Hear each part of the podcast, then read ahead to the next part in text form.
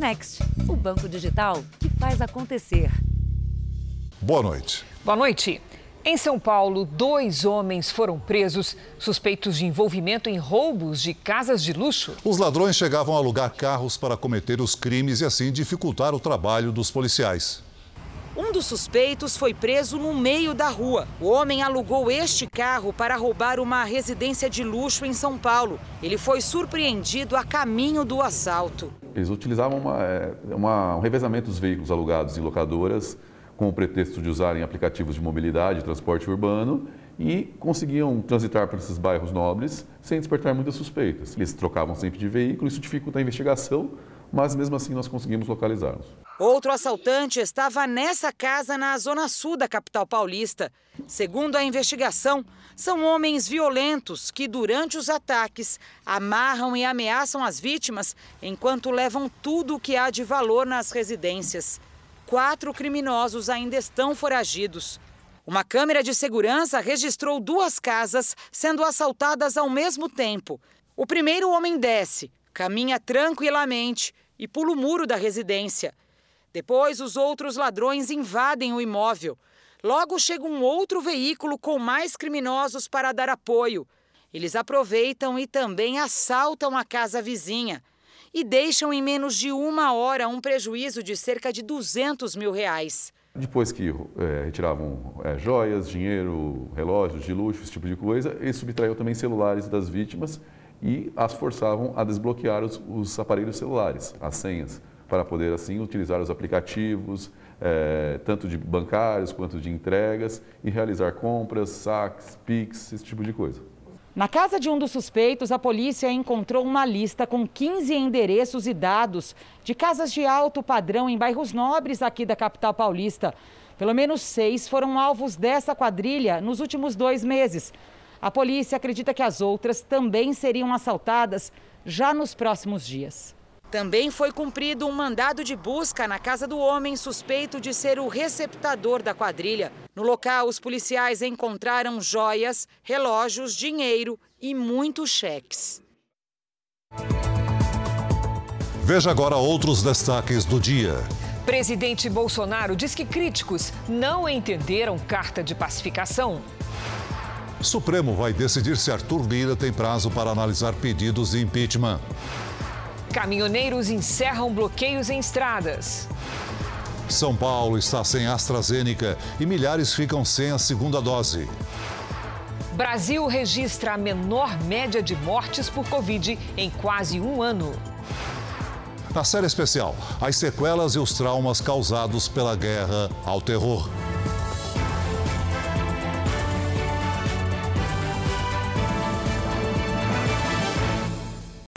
Oferecimento Next, o banco digital que faz acontecer.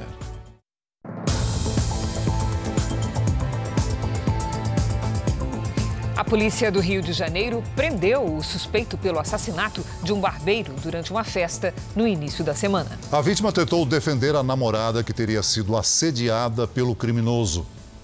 Três dias depois do crime, a polícia encontrou o assassino de Denis Teixeira, de 27 anos, em uma comunidade de Itaguaí, cidade a 20 quilômetros de onde o jovem foi morto. Ameniza um pouquinho, é uma ferida que ela nunca vai ser fechada.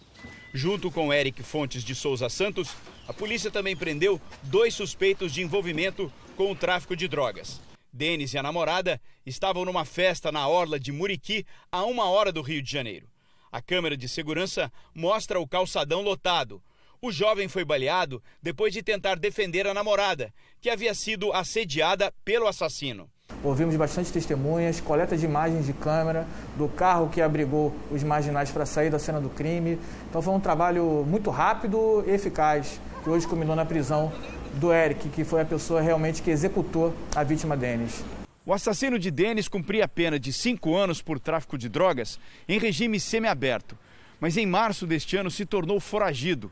Ele não retornou ao sistema penitenciário depois de receber permissão para visitar a família. Após a morte de Denis, amigos fizeram uma carreata. O jovem era barbeiro e tinha orgulho da profissão. Ele falava que quando ele chegava na orla, que ele vinha. Denis, que tanto você quer nessa aula? Ver cada um com corte do meu cabelo, mãe. Aquilo me deixa feliz, mãe. Nós já falamos algumas vezes aqui no Jornal da Record de pessoas que levam golpes ao pedir ou receber entregas em casa. Mas os entregadores também podem ser vítimas. É, após receber a comida, algumas pessoas acusam na plataforma que o produto não foi entregue e, dessa forma, recebem de volta o valor pago, enquanto o motoboy é banido. A renda de R$ 1.500 por semana sumiu. Desde que foi banido de um aplicativo de entrega de comida, o motoboy Anderson enfrenta dificuldade para pagar as contas. Agora eu tô tirando mil reais, 800 reais por mês. O Anderson garante ser mais uma vítima de um golpe que tem provocado muita dor de cabeça aos entregadores. O golpe do cliente é fácil e relativamente rápido. A pessoa faz o pedido online, recebe a comida, mas quando o motoboy vai embora, ela faz uma falsa denúncia no aplicativo como se a entrega nunca tivesse acontecido.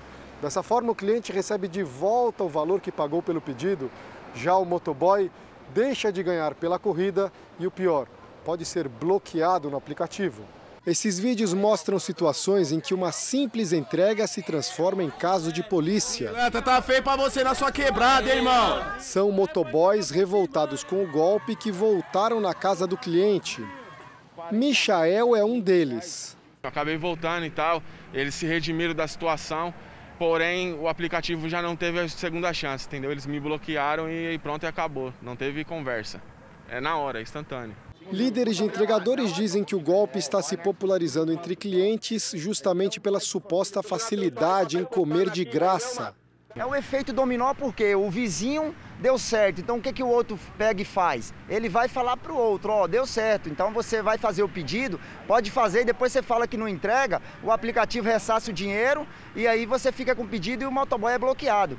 Né? Então não tem prova que o motoboy entregou ou não. Os motoboys lesados se unem numa campanha para que todo cliente seja obrigado a informar um código ao entregador no momento em que recebe o pedido para atestar a entrega. Não há dados oficiais sobre golpes contra os entregadores, mas o Procon alerta que a prática de bani-los do aplicativo é ilegal. Para punir o entregador sob a alegação de que ele não entregou o produto, é obrigatório que a empresa demonstre e comprove o fato, ou seja, a inexistência da entrega, e o dolo ou culpa por parte do moto entregador. A punição, cobrando do motoboy o valor da entrega que supostamente não foi feita sem qualquer tipo de comprovação, implica em prática abusiva Entregadores de aplicativo planejam uma paralisação nacional neste sábado por melhores condições de trabalho. Em Belo Horizonte, um idoso sobreviveu de maneira impressionante a um acidente apenas com ferimentos leves. O carro dele ficou totalmente destruído. Equipes do SAMU e dos bombeiros foram acionadas para socorrer a vítima que ficou presa às ferragens. Foi preciso usar um alicate hidráulico para cortar as partes metálicas do veículo e retirar o motorista.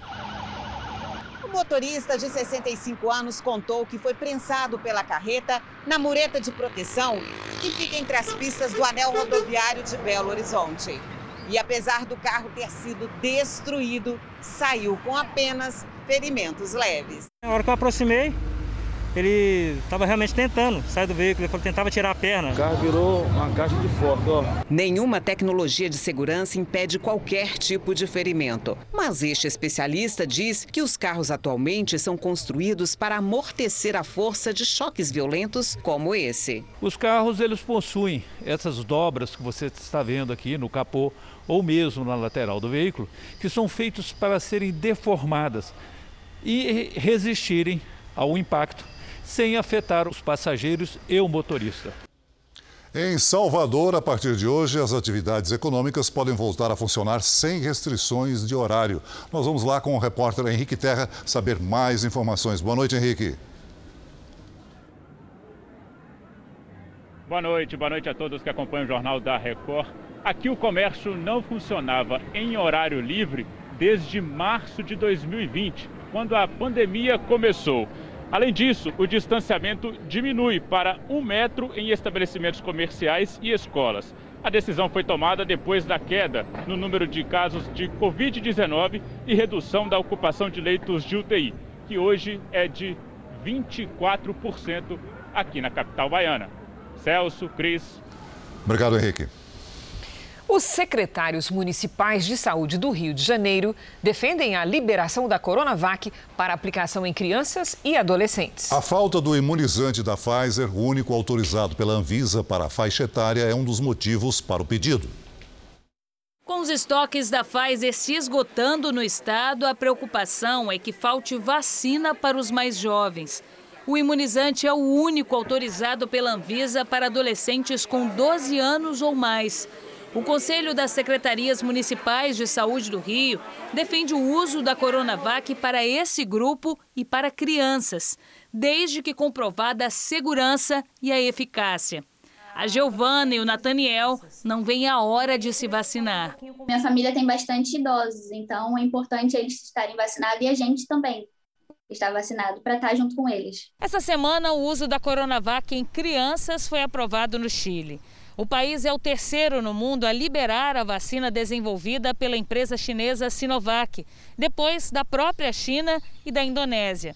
No mês passado, a Anvisa rejeitou o uso do imunizante para essa faixa etária aqui no Brasil e alegou que os estudos que indicavam a segurança em adolescentes e crianças eram insuficientes. Em nota, o Instituto Butantan, que produz a Coronavac no Brasil, diz que solicitou à Sinovac mais dados sobre os efeitos do imunizante. O ensaio clínico publicado por uma revista inglesa e que embasou o pedido para uso emergencial no Brasil mostrou que 96% dos menores vacinados apresentaram anticorpos contra o coronavírus.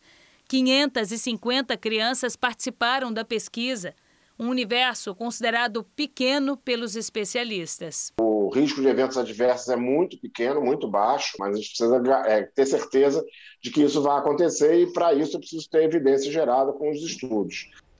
O estado de São Paulo não tem mais a vacina AstraZeneca para quem precisa completar a imunização. Só na capital, 200 mil pessoas estão com a segunda dose atrasada. Dona Rosa, de 58 anos, veio a este posto em Osasco, região metropolitana de São Paulo, em busca da segunda dose da vacina da AstraZeneca. Foi a quinta tentativa em uma semana. Mais uma vez, não conseguiu. Eu estou chateada, porque eu venho aqui nunca tem, a empresa exige a segunda dose. Gilberto, de 52 anos, também saiu de casa com esperança de completar o esquema vacinal. Ele deveria ter tomado a segunda dose da AstraZeneca ontem, mas não conseguiu por falta de imunizante. Hoje não foi diferente. Eles me informaram aqui que não tem previsão de quando vai chegar. Isso é muito triste, muito frustrado, porque corre risco de eu ser contaminado e contaminar minha mãe. Enquanto a pessoa não tomar a segunda dose de vacina, ela não está protegida. Então, ela pode estar suscetível a adquirir uma, uma infecção, como por exemplo pela variante Delta. Em São Paulo, a situação também é crítica. Hoje, 99% dos postos registraram desabastecimento da AstraZeneca. A cidade tem 200 mil pessoas com a segunda dose do imunizante em atraso. A partir de segunda-feira, 340 mil doses. Então, lembrando que não é é, nenhuma responsabilidade do município de São Paulo, mas sim a falta de fornecimento por conta do Ministério da Saúde. Em todo o estado de São Paulo, o número de pessoas que ainda não completaram a imunização contra a Covid-19, porque faltam doses da vacina da AstraZeneca nos postos, chega a um milhão. O problema criou um novo capítulo no impasse entre o governo paulista e o Ministério da Saúde. A gente aguarda que o Ministério da Saúde, com muita urgência, envie ao estado as vacinas da AstraZeneca para que a gente possa cumprir o esquema vacinal e finalizar então essa população com a segunda dose. Aguardamos, inclusive, além do envio de doses, que o Ministério da Saúde se coloque se podemos ou não usar outro imunizante. O Ministério da Saúde diz que não deve vacinas para São Paulo. O problema é que o estado teria usado como primeira dose vacinas destinadas à segunda aplicação. Estou meio assustado porque nós temos que tomar a segunda dose, né? E o governo de São Paulo anunciou agora à noite que a partir da próxima segunda vai aplicar a vacina da Pfizer em quem estiver com a segunda dose da vacina AstraZeneca atrasada. Essa medida emergencial foi aprovada pelo Conselho dos Secretários Municipais de Saúde do Estado. Em agosto, o Ministério da Saúde já havia autorizado o uso da vacina da Pfizer como segunda dose nessa situação. E a média móvel de mortes no Brasil nos últimos sete dias ficou em 454. É, menor, é o menor registro desse, desde outubro do ano passado. Nós vamos agora aos números da, de hoje da pandemia. Segundo o Ministério da Saúde, o país tem 20 milhões 974 mil casos de Covid-19. São mais de 585 mil mortos. Foram 672 registros de mortes nas últimas 24 horas. Também entre ontem e hoje, 13 mil pessoas se recuperaram. No total, já são 20 milhões 16 mil pacientes curados e 372 mil seguem em acompanhamento. Veja a seguir: o presidente Bolsonaro defende a carta pacificadora e diz que críticos não a entenderam. E na série especial, os desafios dos Estados Unidos após os atentados de 11 de setembro.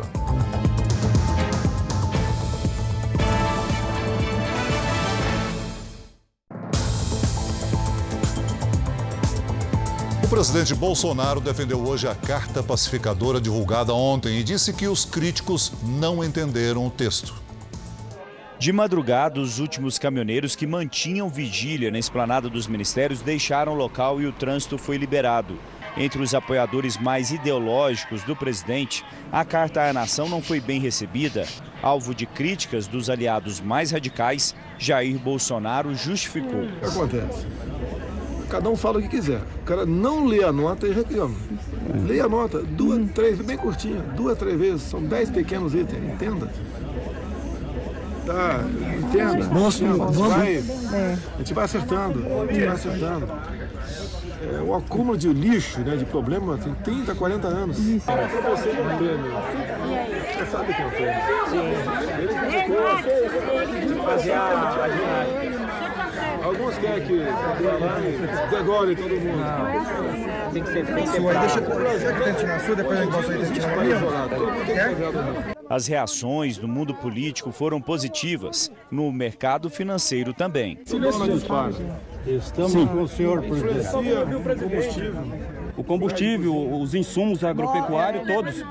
Pessoal, deixa o presidente falar. Excepcional o trabalho de vocês. O retrato está no mundo todo e aqui também em Brasília. Todo mundo viu o que está acontecendo. Aliados do presidente, como o ministro da Secretaria-Geral da Presidência, Luiz Eduardo Ramos, saíram em defesa de Bolsonaro. Numa rede social, Ramos escreveu: No passado, vimos muitos virarem as costas para Jair Bolsonaro em defesa de supostos heróis.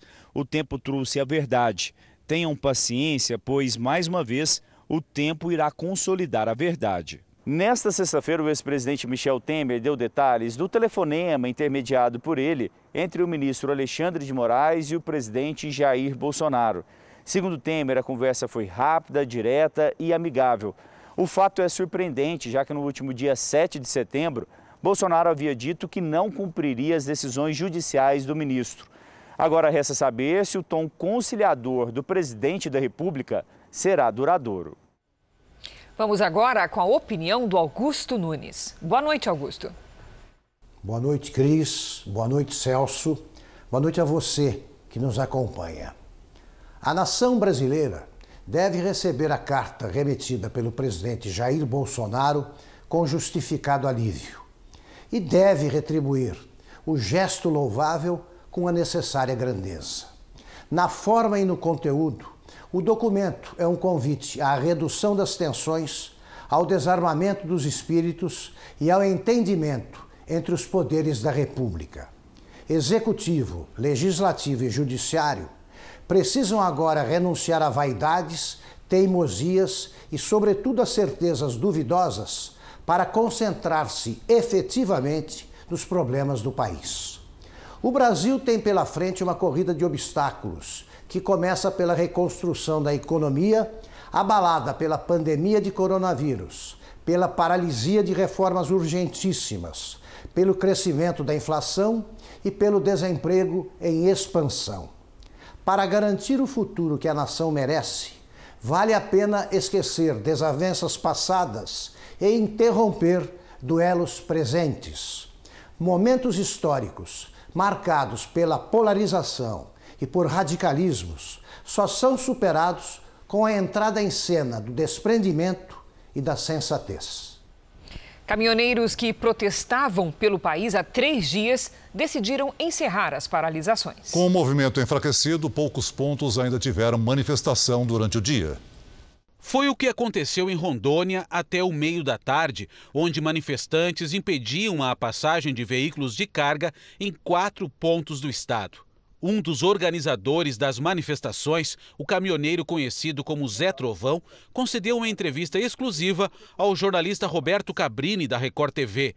O militante, que diz estar no México, tem um mandado de prisão contra ele concedido pelo Supremo Tribunal Federal. Cabrini, é, nesse momento nós estamos liberando é, todas as pistas. A paralisação nacional tem por fim, neste momento, com uma ressalva nós estamos atentos a todas as ações. Lembrando a todos que nós, caminhoneiros, podemos retomar essa ação imediatamente, caso seja necessário. Aqui no Rio Grande do Sul, as lideranças do movimento dizem que vão manter os protestos. Neste sábado, está prevista a vinda do presidente Jair Bolsonaro à Expo Inter em Esteio, na região metropolitana de Porto Alegre e não está descartada a realização de atos durante a visita. A Polícia Rodoviária Federal acompanha a movimentação de caminhoneiros. Dois episódios de violência contra quem não quis aderir ao protesto estão sendo investigados. Um que teria o caminhão atingido por tiro e o outro por uma pedrada. Nós reforçamos ainda mais o policiamento no trecho onde teriam ocorrido as ocorrências, não encontramos ninguém com arma, não encontramos nenhuma situação diferenciada. O ministro do Supremo, Edson Fachin, acaba de negar o pedido de habeas corpus apresentado pela defesa de José Trovão. Veja a seguir: médicos alertam remédio para acne não afina o nariz e pode oferecer riscos. E na série especial, como os atentados de 11 de setembro afetaram a vida de milhares de pessoas dentro e fora dos Estados Unidos.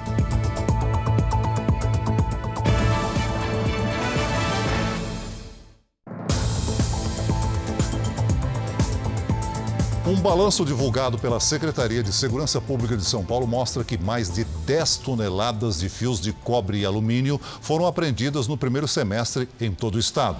O roubo e o furto de cabos de energia se repetem pelo país e provocam milhões de reais sem prejuízos. Em cada poste, os ladrões enxergam uma oportunidade. Só essa semana, quase 2 quilômetros de fiação elétrica simplesmente sumiram na maior cidade do país é o valor do metal nos cabos que atrai os criminosos. Hoje o valor do fio de cobre, principalmente, subiu muito com a valorização do dólar, ele chega a custar mais de 50 reais o quilo. No primeiro semestre, 10 toneladas e meia de fios de cobre e uma tonelada de alumínio, avaliadas em um milhão de reais, foram apreendidas pela Polícia de São Paulo em operações para identificar vândalos e receptadores. É um tipo de crime que afeta diretamente a população. É a quinta vez que esta unidade básica de saúde tem os cabos de energia furtados. Sem eletricidade, a geladeira parou de funcionar e 600 doses de vacina que eram armazenadas aqui tiveram que ser devolvidas. Possivelmente terão que ser descartadas. No ano passado, em todo o Brasil, mais de 6 milhões de pessoas tiveram os serviços de energia, telefonia TV ou internet interrompidos por causa de roubos e furtos de cabos. Uma perda de aproximadamente um bilhão de reais e uma quantidade equivalente à extensão de 4.600 quilômetros de fios, ou seja, maior do que a distância em linha reta entre os extremos brasileiros, Oiapoque e Chuí. Esse é um tipo de crime que cresce, se intensifica justamente pela facilidade. É necessário identificar quais são essas facilidades e aí fazer a reversão, criar dificuldades para o roubo, não tendo quem compre, o ladrão não tem para vender, para quem vender, e seria uma forma de controlar e reduzir esse tipo de crime. Um desafio que circula entre jovens na internet preocupa os médicos. Eles estão usando um remédio forte recomendado para combater a acne, veja você, para afinar o nariz. E o perigo, Cris, é que o uso do medicamento sem a supervisão de um médico pode trazer consequências sérias. Afinar o nariz é o objetivo do desafio. O segredo seria usar um remédio dermatológico. Antes de qualquer tipo de comprovação científica, os vídeos que estimulam esses desafios chegaram a quase 30 milhões de visualizações. A isotretinoína tem vários nomes comerciais. Um dos mais conhecidos é o Roacutan. A indicação é para o tratamento dermatológico de acnes mais persistentes, em especial em adolescentes. Mas como o remédio costuma apresentar fortes efeitos colaterais, exige receita especial. Desde que tomou conhecimento da viralização dos vídeos e da divulgação de notícias falsas, a Sociedade Brasileira de Dermatologia se apressou em fazer um esclarecimento público.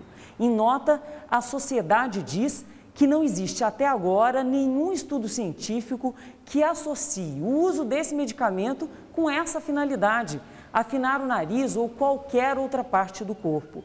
E alerta: o uso indiscriminado, incorreto, pode aumentar os riscos de efeitos colaterais e problemas de saúde tanto homem quanto mulher tem um risco alto, ou pelo menos um risco verdadeiro, de ter dano no fígado, de aumento de colesterol e de triglicéridos e de outros efeitos colaterais.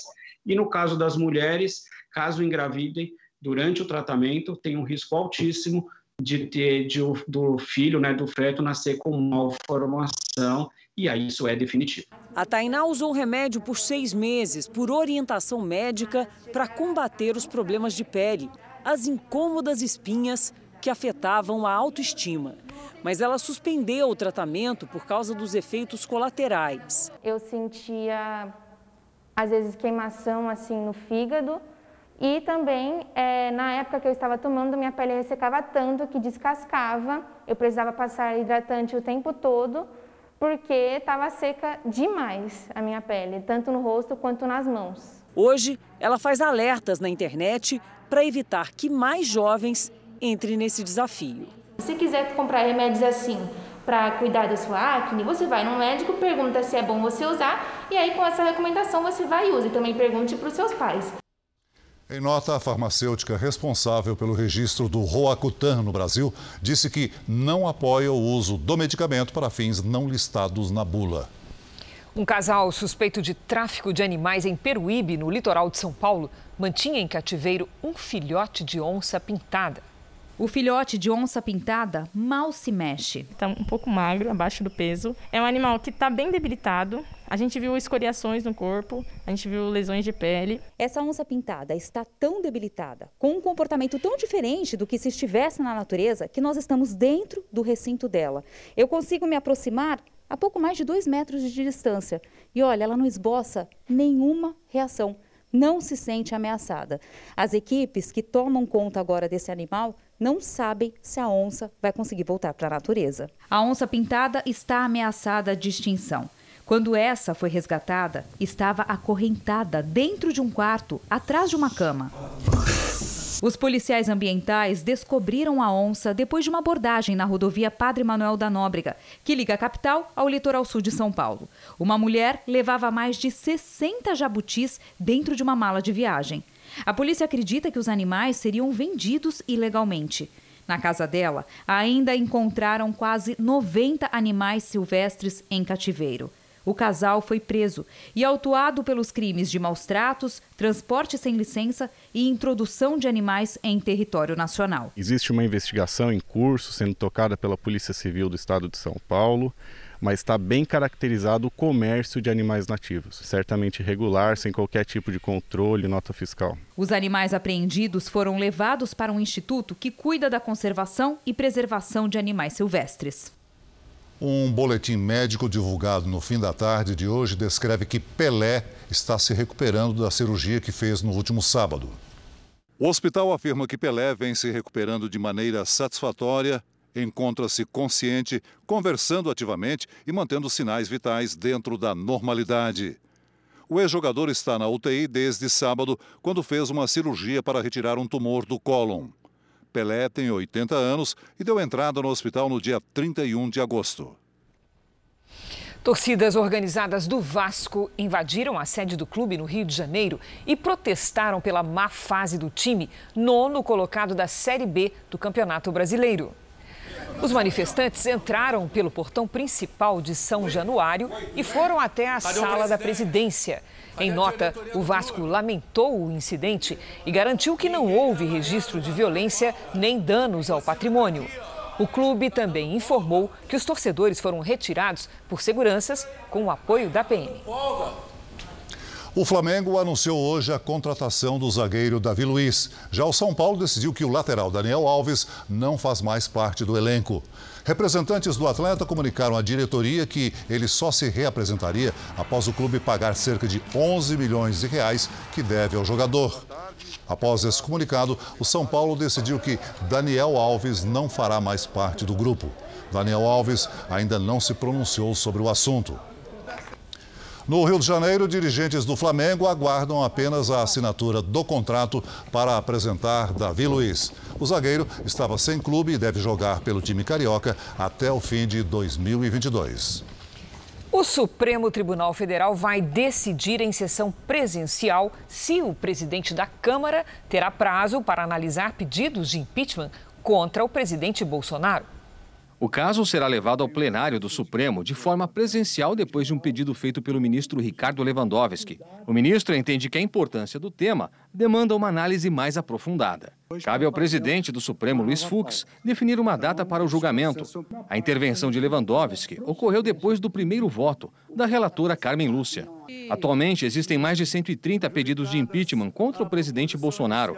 O presidente da Câmara, Arthur Lira, é quem tem a responsabilidade de aceitar ou não a abertura dos processos. O que se discute é se existe um prazo para isso. Carmen Lúcia acha que não. Para ela, a legislação não estabelece essa regra, nem o regimento da Câmara, e não cabe ao Supremo decidir sobre o tema para não ferir a independência entre os poderes. Internamente, é consenso que a tese será seguida pela maioria. Na visão de alguns ministros com os quais conversei, não é o momento para gerar atritos com outro poder. Eles também avaliaram que o telefonema de Bolsonaro para Alexandre de Moraes acalmou a temperatura da crise, mas acreditam que a postura de Moraes e dos outros integrantes do Supremo não deve mudar. Isso porque, para os ministros, não houve decisões fora dos limites da Constituição por parte do Supremo. O ministro do Supremo, Edson Fachin, concedeu regime semiaberto ao ex-ministro Gedel Vieira Lima. Gedel foi condenado por lavagem de dinheiro e associação criminosa no caso das malas com 51 milhões de reais num apartamento em Salvador. Mas a segunda condenação foi anulada. Ele cumpriu quase quatro anos de prisão de uma pena de 13 anos e quatro meses. E agora eu convido a você a acompanhar aqui no nosso telão um dos destaques do portal R7. O Distrito Federal vai ter a gasolina mais cara do país, segundo o Conselho Nacional de Política Fazendária. Essa notícia foi publicada pelos nossos colegas lá de Brasília. O valor médio do litro da gasolina será de R$ 6,59 na capital federal, a partir do dia 16 de setembro. Para ler esta e outras notícias, aponte a câmera do seu celular para o QR Code que aparece aí na sua tela ou acesse r7.com. Vamos ver agora como é que está o andamento da vacinação em todo o país. Somadas as aplicações da primeira e da segunda doses, mais de 2 milhões 469 mil pessoas receberam a vacina contra o coronavírus nas últimas 24 horas. Hoje, o Brasil tem mais de 137 milhões 470 mil vacinados com a primeira dose. E note bem, mais de 33% da população, 71 milhões 780 mil pessoas completaram a imunização. Em Goiás, a primeira dose foi aplicada em 4 milhões 343 mil pessoas. Isso representa pouco mais de 65% dos moradores do estado. O Amapá vacinou. Até agora, cerca de 427 mil habitantes, quase 49% da população recebeu a primeira dose. E em Roraima, o número de vacinados com a primeira dose é de 303.798 pessoas pouco mais de 46% da população do estado. No nosso portal r7.com, você pode acompanhar a situação de todos os estados no mapa interativo. As vendas do comércio varejista tiveram um aumento de cerca de 6% no primeiro semestre em relação ao mesmo período do ano passado. O volume atingiu um patamar recorde desde o ano 2000. E o principal motivo para o crescimento foi o comércio eletrônico. No centro de distribuição desta empresa de móveis e eletrodomésticos, os funcionários trabalham em três turnos para preparar as mercadorias que vão ser despachadas aos clientes. As vendas online se tornaram tão relevantes que não existe mais diferença entre elas e as feitas pela loja física. Ele tem todo o atendimento, ou pelos nossos consultores, ou se ele não quiser ser atendido, a gente tem um terminal de autoatendimento também, que esse cliente ele mesmo ele faz a compra dele direto pelo site e retira na hora ou manda entregar na casa dele de acordo com o que ele achar melhor. O comércio eletrônico atingiu quase 54 bilhões de reais em vendas no primeiro semestre desse ano, o maior volume da história, e um crescimento de 31% comparado com o mesmo período do ano passado. As vendas virtuais foram fundamentais para a recuperação do comércio varejista brasileiro, um dos setores mais afetados pela pandemia. De acordo com o IBGE, o varejo acumula alta de 6,6% no primeiro semestre de 2021. Agora são a inflação e o desemprego, e não mais a pandemia, as maiores preocupações do setor. Especialmente a questão da inflação, medida pelo IPCA, né, que nesse ano já acumula 5,67% de aumento em nível nacional e também a taxa de desocupação. Nosso último indicador mostrou uma ligeira queda dessa taxa, mas ainda temos mais de 14 milhões de pessoas desocupadas no país. Depois do incêndio de grandes proporções que tomou conta das áreas de vegetação em Batatais, interior de São Paulo, parte da cidade sofre com a falta d'água. A produção de eucalipto foi toda queimada. O fogo também consumiu áreas de mata nativa do sítio. Foi um momento muito difícil e até me emociono agora falando que é triste, muito triste. O prejuízo aqui passa de 200 mil reais. A esperança agora é que a chuva venha rápido e possa recuperar um pouco do que foi queimado. Foram quase 30 horas de incêndio em pelo menos 40 pontos diferentes. Batatais ficou cercada pelo fogo e coberta pela fumaça. É um dano assim irreparável, é um dano no momento incalculável. O incêndio atingiu linhas de transmissão de energia elétrica, o que está comprometendo o abastecimento de água da cidade. São mais de 30 mil pessoas com as torneiras secas. Tem força, você ainda passa, mas sem água. Tudo você faz com a água, né? Em Restinga, cidade vizinha, um assentamento rural pegou fogo. 80 famílias estão alojadas num ginásio de esportes. Em São José do Rio Preto, também no interior de São Paulo, 200 hectares foram queimados no Instituto Penal Agrícola. Em Minas Gerais, segundo o Corpo de Bombeiros, os incêndios aumentaram 75% esse ano. Na região metropolitana de Belo Horizonte, o fogo consumiu parte dessa área de preservação no Parque Serra Verde. Sexta-feira de chuva e temperaturas amenas no centro-sul do Brasil. O calor diminuiu até na região norte. Em Rio Branco, no Acre, os termômetros registraram 22 graus. Essa refrescadinha no tempo, será que é passageira ou será que segue até o final do inverno? Vamos saber com a Lidiane Sayuri. Boa noite, Lid. E aí, vai ficar fresquinho? Vamos lá, foi passageiro, viu, Cris? Boa noite para você, para o Celso, para quem está aí do outro lado. Aliás, passageira já quase foi embora. Agora, as massas de ar frio começam a vir com menos intensidade e menor duração. Neste sábado, a frente fria se afasta e abre espaço para o tempo firme em toda essa área aqui mais clara do mapa. São Paulo, Rio de Janeiro e alguns pontos de Minas Gerais ainda podem ter uma chuva, mas bem levinha. Logo cedo, pode gear nos pontos mais altos da Serra Catarinense. A partir de domingo, aí o calor retorna. Em Curitiba, sábado de sol entre nuvens e 25 graus. Em Cuiabá, calorão de 37. No Rio de Janeiro, 26 com chuva fraca a qualquer hora. Em Aracaju, chuva e sol com 28 e até 39 em Palmas. Em São Paulo, sol entre nuvens com uma pequena chance de garoa. Máxima de 22 graus neste sábado. Domingo, olha só, quentinho com 28. E a próxima semana começa com chance de recorde de calor no ano, com 34 graus na segunda-feira. Tempo delivery. O Jailton está de olho na previsão do fim de semana para a cidade de Teixeira de Freitas, na Bahia. Opa, vamos lá. Jailton, no sábado faz 31 graus, sem nada de chuva. No domingo, tempo abafado, com 29 graus e pancadas de chuva à tarde e à noite. Na segunda, o tempo fica firme de novo. Do sul do país chega o pedido da Mara, de Chapecó, Santa Catarina. Mara, fim de semana de sol e aumento na temperatura. No sábado faz até 24 graus. Domingo mais quente, com 31. Já na segunda-feira, tempo instável com chuva a qualquer hora e máxima de 26. Participe você também do Tempo Delivery pelas redes sociais. Mande a sua mensagem com a hashtag você no JR. Bom fim de semana, gente. Obrigada, Lid. Para você também, Lid. O vice-presidente da República, Hamilton Mourão, passou por três regiões do Pará. Ele falou sobre a proteção da floresta amazônica e as tensões entre os poderes executivo e judiciário.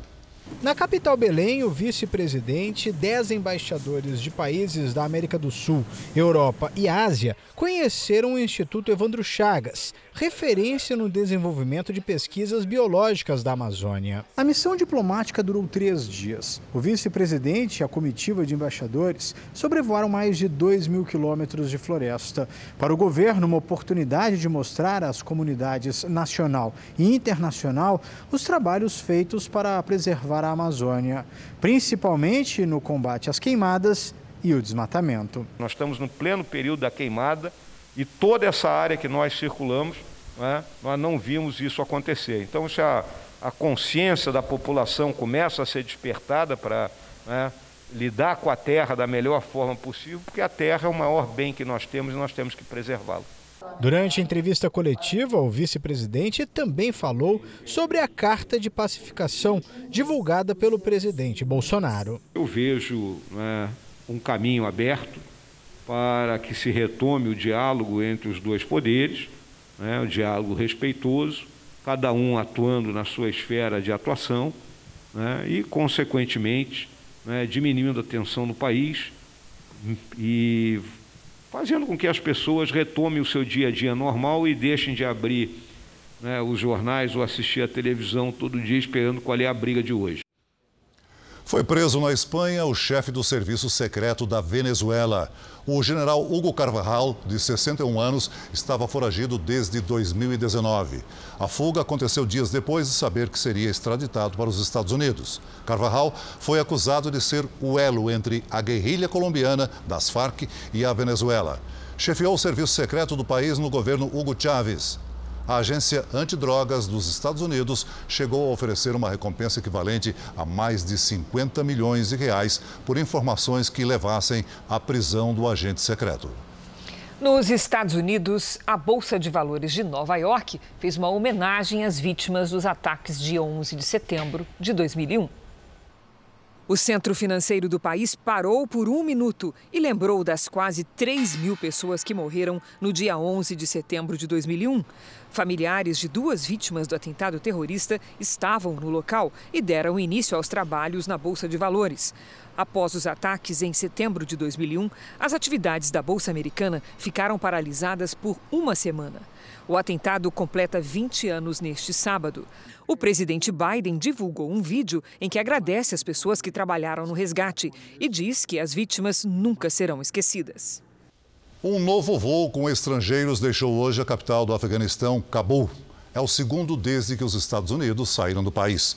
Ontem, 100 pessoas já haviam deixado Cabul, entre elas norte-americanos e também afegãos. A Organização das Nações Unidas alerta para retaliações que habitantes do país podem sofrer por ter trabalhado para os americanos. Outra preocupação diz respeito à repressão aos protestos. Segundo a ONU, os extremistas estão usando munição real para dispersar oposicionistas. 20 anos após os ataques de 11 de setembro, a saída das tropas dos Estados Unidos do Afeganistão levantou o temor de que o país se torne um reduto para terroristas, como era em 2001. Milhares de pessoas morreram nos dois lados dos confrontos. Além disso, a guerra ao terror deixou sequelas e traumas. É o que você vai ver agora na última reportagem da nossa série especial. Perdi pessoas queridas, deixei suor e sangue em solo afegão.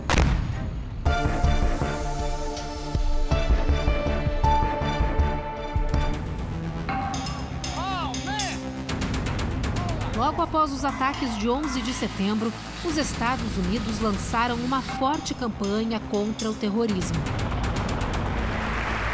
O então presidente George W. Bush declarou que qualquer nação que abrigasse ou apoiasse terroristas seria considerada por Washington um regime hostil. Assim, os Estados Unidos invadiram o Iraque e o Afeganistão, onde Osama Bin Laden, líder do grupo terrorista Al-Qaeda, se refugiou. Os extremistas foram responsáveis pelos atentados de 11 de setembro e receberam abrigo do grupo radical islâmico Talibã.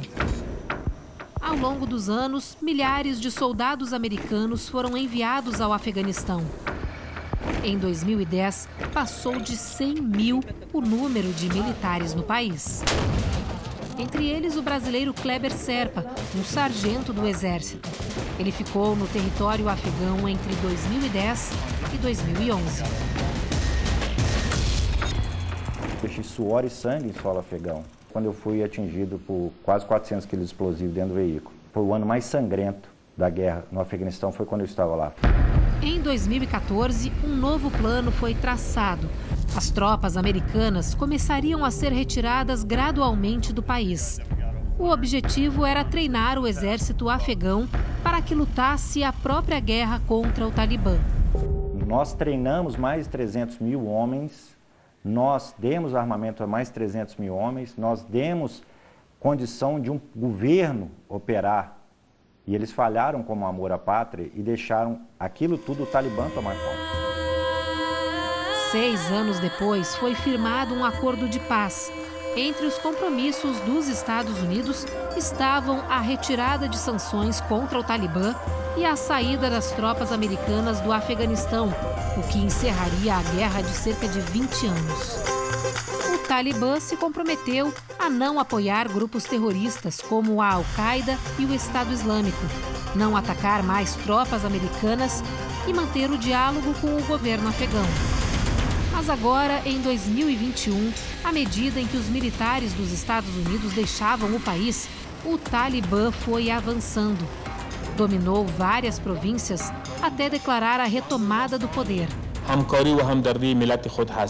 Depois disso, o governo americano e aliados começaram uma corrida contra o tempo para retirar cidadãos estrangeiros do país.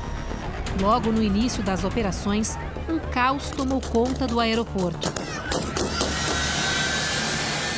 milhares de afegãos foram para o local na tentativa de fugir dos talibãs. O grupo radical já governou o país entre 1996 e 2001 e ficou conhecido por execuções em praça pública e repressão às mulheres.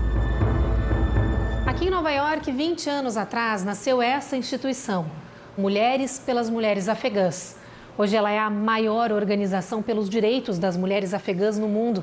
E nessas últimas semanas, um grupo de voluntários tem trabalhado 24 horas por dia para garantir a segurança de famílias inteiras que seguem no Afeganistão e que estão ameaçadas pelo Talibã. Além disso, em todo o território afegão, ainda estão cerca de 500 integrantes desta instituição que são alvo dos extremistas e que ainda não foram resgatados pelo governo americano. A ONG já estava em 14 das 34 províncias do Afeganistão, sem resistência da comunidade ou do governo. Mas com o Talibã, a situação pode mudar. Nós estávamos em um momento de expansão quando essa crise entre o governo e o Talibã começou. E nenhuma das 14 províncias impediu nosso trabalho. Mas não pudemos estar no sul do país porque lá já era controlado pelo Talibã. Durante as operações de retirada, uma explosão aconteceu próximo ao aeroporto de Cabul. O Estado Islâmico assumiu a autoria do ataque, que deixou mais de 170 civis e 13 militares americanos mortos. O presidente dos Estados Unidos, Joe Biden, declarou uma nova guerra. Não vamos perdoar nem esquecer. Vamos caçar vocês e fazer vocês pagarem. Uma guerra que pode reacender o preconceito do passado. Mohamed tinha 15 anos quando os ataques de 11 de setembro aconteceram e conta que, mesmo morando no Brasil, sentiu os impactos sociais. Eu passei a experimentar uh, as primeiras, se é que pode se chamar dessa forma, uh, brincadeiras associando uh, o muçulmano ao terrorismo, o muçulmano ao homem-bomba. É, é preciso ter claro que o islamismo ele condena todo e qualquer ataque à vida. Na guerra ao terror, mais de 50 mil integrantes do Talibã e opositores do governo foram mortos. Mas também houve baixas do outro lado. 66 mil militares e policiais afegãos e 47 mil civis morreram. Mais de 400 trabalhadores humanitários e 72 jornalistas perderam a vida. Além deles, 7 mil soldados americanos, entre combatentes e não combatentes, morreram na mais longa guerra da história dos Estados Unidos. Em homenagem a eles, este monumento foi colocado aqui neste parque suspenso, que fica bem em frente ao World Trade Center, onde tudo começou 20 anos atrás. Um memorial que tem o objetivo de lembrar os nomes desses heróis e também chamar a atenção para milhares de outros que sobreviveram, que hoje enfrentam problemas físicos e mentais e que vão continuar sofrendo as consequências dessa guerra pelo resto de suas vidas. Agora já não há mais militares americanos no país. O sentimento de, de vazio existe, de sentimento de que eu fui num local fiz tudo e, e não valeu de nada.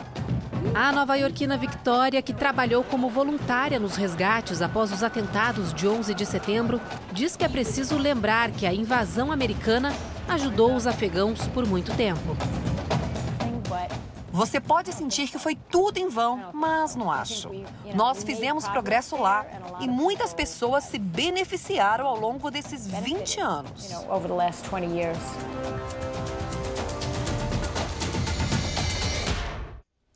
O Jornal da Record termina aqui. A edição de hoje na íntegra e também a nossa versão em podcast estão no Play Plus e em todas as nossas plataformas digitais. E à meia-noite e meia tem mais Jornal da Record. Você fica agora com a novela Gênesis. Muito obrigada pela companhia e ótimo final de semana para você. Boa noite e até amanhã.